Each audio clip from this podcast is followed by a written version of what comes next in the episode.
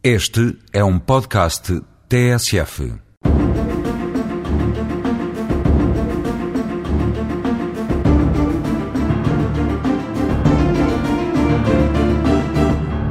O cidadão comum espanta-se com as notícias diárias sobre o crescendo de criminalidade violenta que se vem verificando. E espanta-se ainda mais quando são postos em liberdade os indivíduos que a praticam. E dizem: os juízes não prendem. Mas como é possível que tenham saído em liberdade? E eu penso que todos pensam que ninguém é preso e a responsabilidade é dos juízes. Vejamos então quando é que a medida de coação mais gravosa, a prisão preventiva, pode ser aplicada.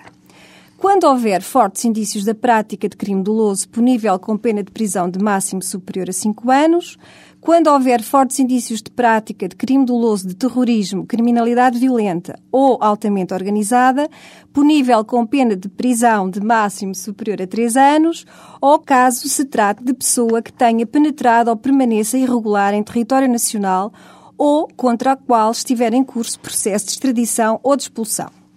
Para além disto, é ainda necessário que se verifique algum dos requisitos seguintes: fuga ou perigo de fuga, perigo de perturbação do decurso do inquérito, perigo para a aquisição ou conservação da prova e perigo de continuação da atividade criminosa e ainda, ou ainda, perturbação grave da ordem e tranquilidade públicas.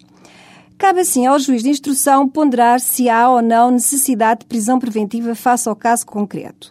Então, por que é que os juízes não prendem? Na maioria dos casos, ou dos últimos casos noticiados, não estão por demais reunidos os requisitos? Porque o legislador, a quando das alterações últimas ao Código de Processo Penal, determinou no artigo 194, número 2 do mesmo, que Durante o inquérito, o juiz não pode aplicar medida de coação ou de garantia patrimonial mais grave que a requerida pelo Ministério Público, sob pena de nulidade.